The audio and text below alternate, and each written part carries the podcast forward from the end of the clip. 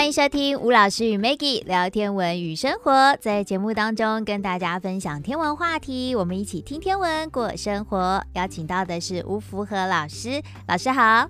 主持人好，观众朋友大家好。老师今天要来跟我们分享哪一方面的天文话题呢？呃，我们今天要来跟各位分享一个天文性的资讯，嗯，就天文学家在一颗小天体的旁边呢，哈啊，发现了不该有环的地方居然有环，嗯，那它的位置上不应该这么远的位置有个环呢，哈，嗯，这则消息啊是在今年二零二三年二月八号的时候，在一本很有名的杂志。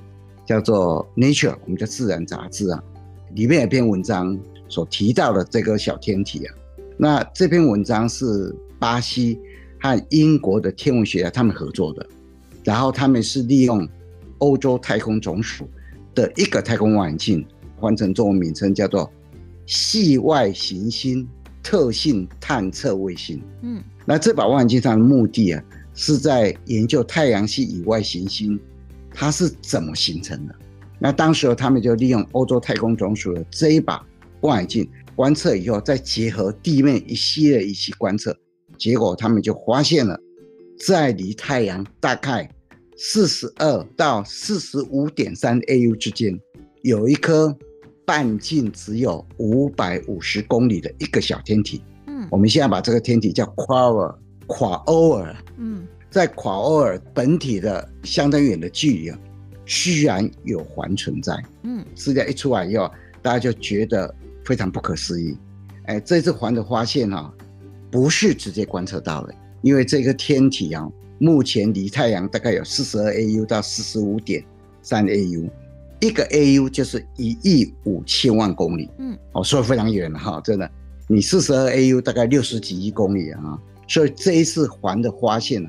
是间接发现，夸欧尔它在遮掩背景恒星的时候，嗯，快要接近的时候啊，这一个背景恒星的光，哎，居然突然下降，天文学家就知道这个夸欧尔旁边一定有什么东西，他是用这种间接方法看到它的，嗯，我们都知道天王星的环也是这样被看到，那整个太阳系里面有环的天体啊，木星有环，土星有环。天王星有环，海王星有环，还有矮行星的人神星也有环哦。还有一颗小天体，它是小行星一零一九九，我们把它叫做女凯龙星。这一颗小天体它也有环啊，所以啊，并不是只有四大行星有环啊。哦，因为它们的环呢，都在我们目前所知道的叫做洛希极限以内。所以理论上，如果夸欧尔被发现有环，那这个环在正常的位置上面，大家是也不觉得奇怪。对，那这次就是因为它这个环的距离真的太远了，怎么在这么远的距离还会有环？这一次夸欧尔被发现的环呢，居然位在洛希极限两倍距离以外，两倍很远呢。现在发现的环都在洛希极限以内。嗯，那洛希极限呢？它是一个距离，它的定义是这样子哈，就是一颗天体，它自身的引力和第二天体，而且这个第二天体对它会造成潮汐力。什么叫潮汐力？将物体压缩或拉伸的一种假想的力。嗯，这个叫潮汐力。也就是说，一个天体它本身的引力和第二个天体会对它造成潮汐力，这个天体它刚好潮汐力。跟它的引力相等的时候，这个距离啊，它就叫洛希极限。他是一个法国的物理天文学家爱德华洛希他计算出来的。嗯，那我们如果简单的讲啊，就是一个天体绕着一个大的天体在运转的时候，这个绕着运转的这个天体啊，如果跑到洛希极限以内来的时候，就会被这个大的天体拉碎。那当然，洛希极限呢，是跟天体的密度是有关系的。目前所能看到的一些啊，我们所认识的天体的环，几乎都在洛希极限里面。也就是说，它被主要的天体给拉碎了。但是夸欧尔，它这个环的位置居然在洛希极限两倍距离以外。嗯，所以目前科学家都在想，到底是怎么回事啊？嗯，那夸欧尔它到底是怎样的一颗天体？夸欧尔是在二零零二年六月六号的时候，有美国天文学家非常有名的叫做布朗，和另外一个叫特鲁西列，这两个人利用帕罗马山天文台发现。当时发现的时候是给他一个临时编号，叫做二零零二 LM 二十。这个临时编号大家应该都有点印象，以前我们常讲过嘛哈。嗯，二零零二就是发现的年代，LM 二十第一个 L 这个英文字母就是发现的时间。嗯，一月一号到一月十五号，我们就英文字母的 A 嘛，对，一直用下去。那 I 这个字不要用。那你只要用到 Y 就用完了，Z 也不要用。嗯，所以二十六个字母有两个字母没有用，一个是不能用 I，一个是 Z 不会用到。那 M 第二个字母 M 啊，它是代表这段时间，譬如说一月一号到一月十五号，或是一月十六号到一月三十一号所发现小天体的顺序。如果第一颗这段时间发现第一颗就英文字母 A，那 B 一直过去，那 I 当然不用，但 Z 可以用，Z 可以用。那当然这段时间不止发现二十五颗啊，有二十六颗啊，就回过头来用 A one、B one，然后一直过去就这样子啊。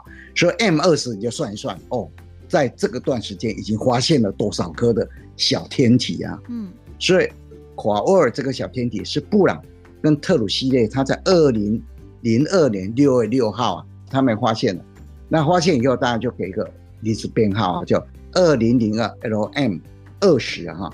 那他们发现以后啊，后来就给这一颗小天体一个名称，他们就利用南加州的美洲的原住民啊，叫通格瓦部族的里面的神话人物，我们叫创世之神华尔来命它，所以夸二有另外一个名称叫做创神星。嗯。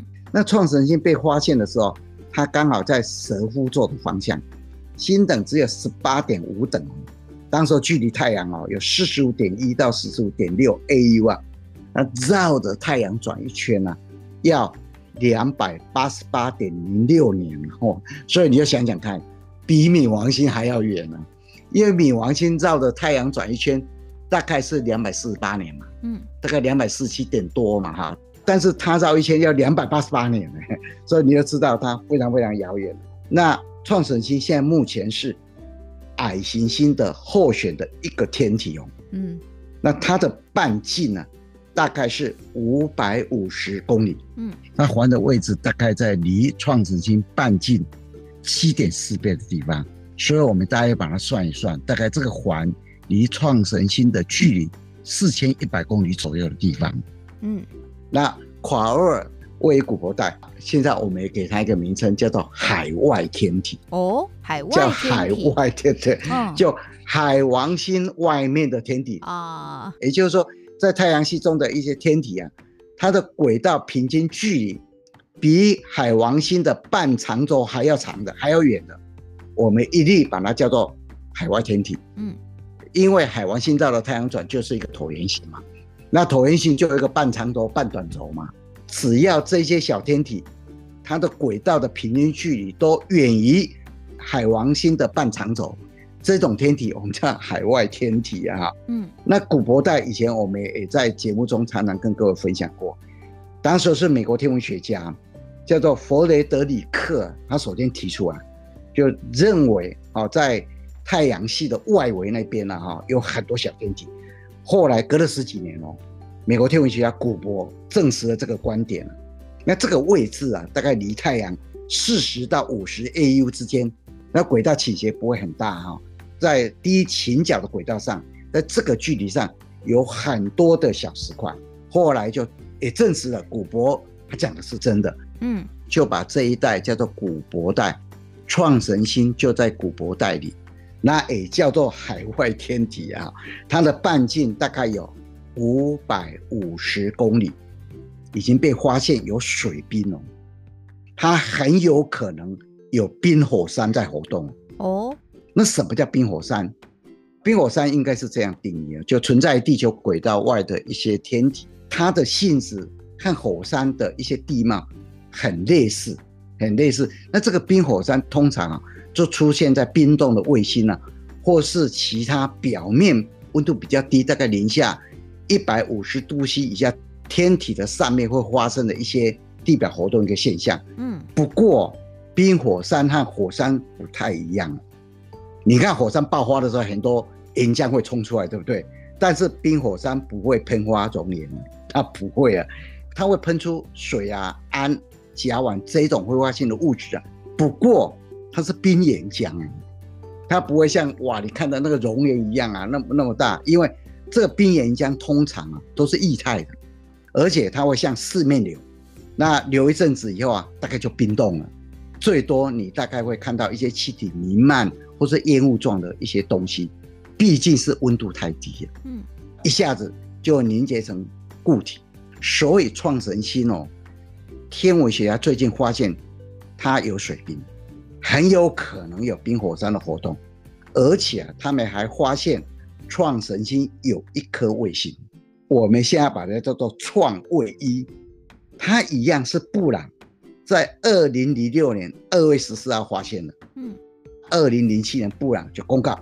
他发现了创神星旁边有一颗卫星。嗯，麦克布朗啊，他是一九六五年诞生啊，他是那个加州理工学院的行星天文学教授。嗯，那他有个外号“冥王星杀手”，他外号叫冥王星。为什么叫冥王星杀手？因为他发现很多矮行星。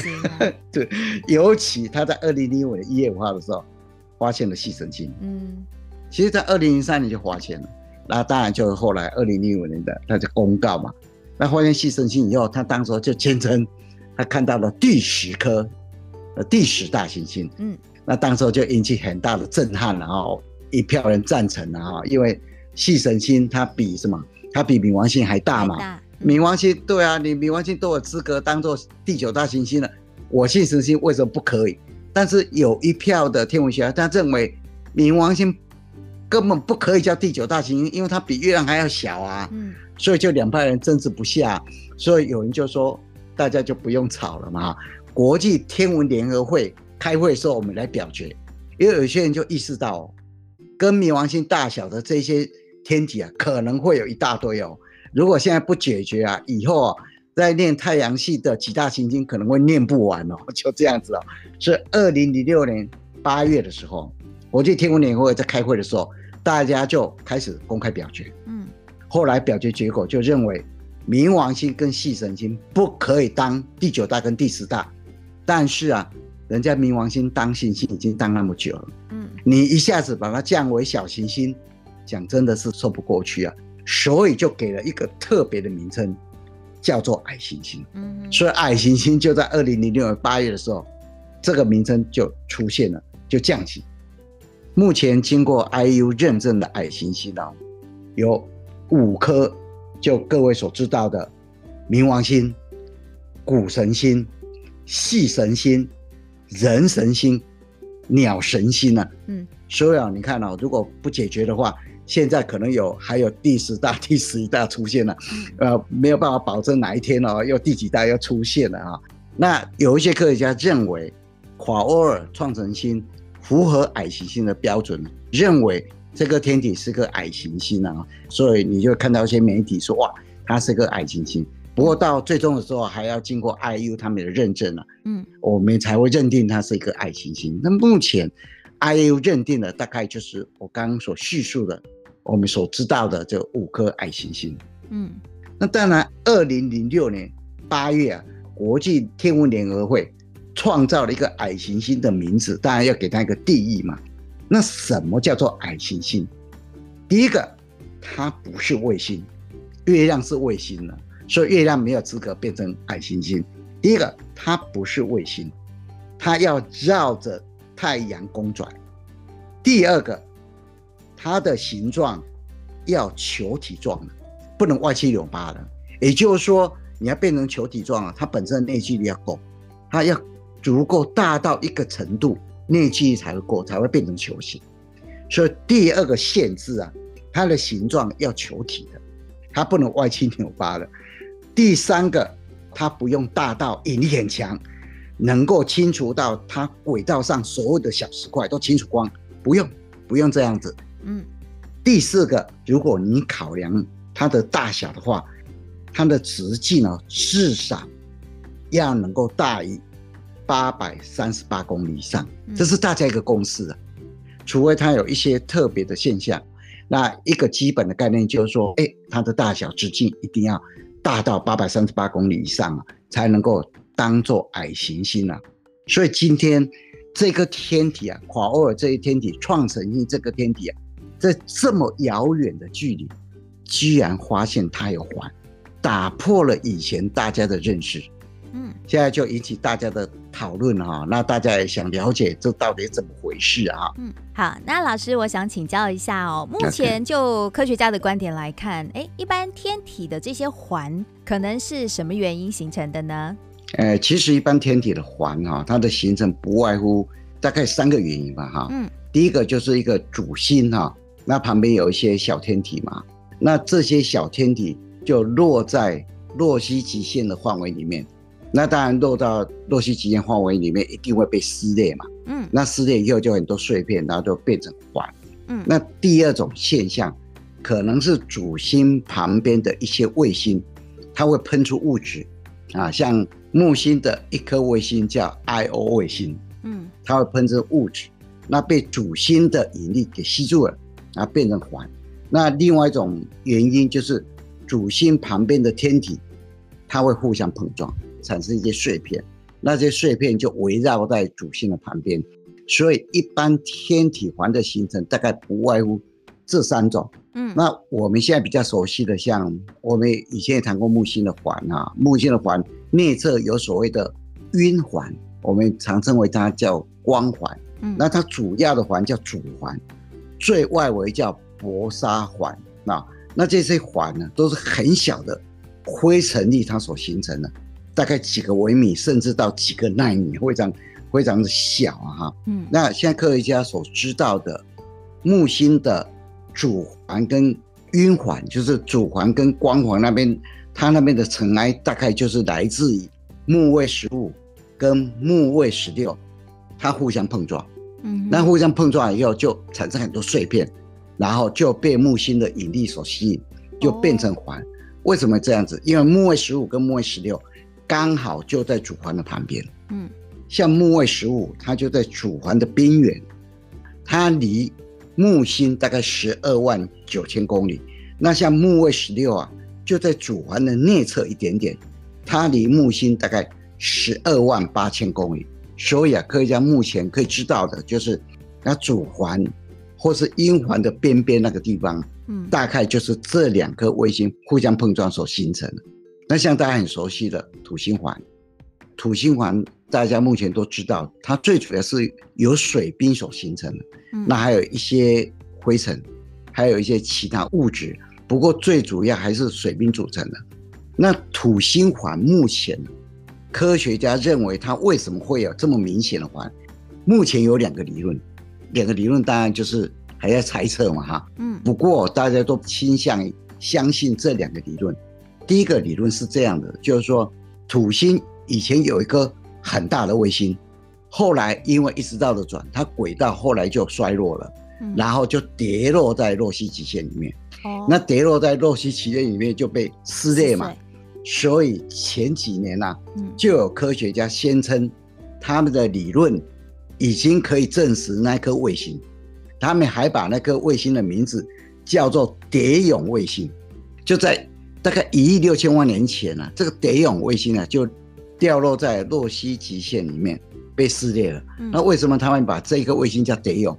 就像蝴蝶的蛹啊，破茧而出，哦、然后被撕裂以后啊，就变成很漂亮的环一样啊，嗯、就展现出蝴蝶美丽的样子啊。嗯，那第二个理论呢、啊，也就是说有一颗卫星就在目前环的位置那个地方，受到一些小行星、一些彗星的撞击，变成很多碎片。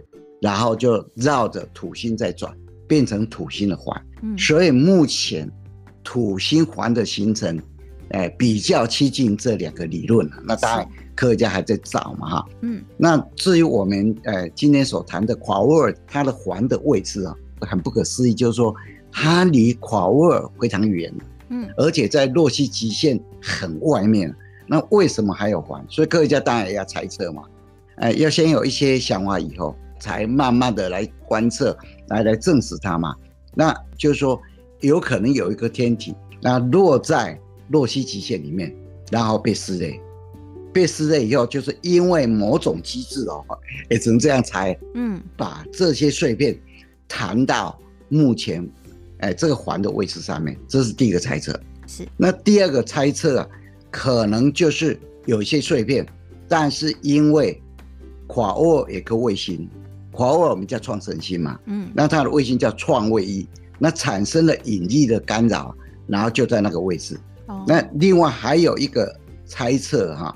就是可能还有一颗不知名的卫星哦，然后它的引力干扰使得环啊就在目前那个位置上面。嗯，那当然这是夸厄尔目前科学家的猜测，有这三种可能啊哈。不过科学家可能还要努力了好一阵子啊，那去找出原因啊，为什么洛希极限呢在这里会失能啊？会不适用？会不适用啊？